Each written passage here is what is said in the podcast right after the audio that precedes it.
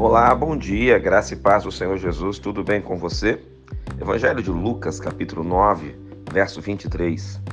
Jesus dizia a todos: Se alguém quer vir após mim, negue a si mesmo, dia a dia, tome a sua cruz e siga-me. Você está pronto para negar a si mesmo?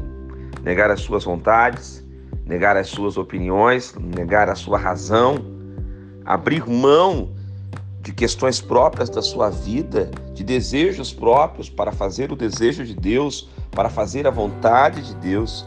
Eu quero te dizer que conversão significa abrir mão de si mesmo para ter Cristo como Senhor absoluto da sua vida.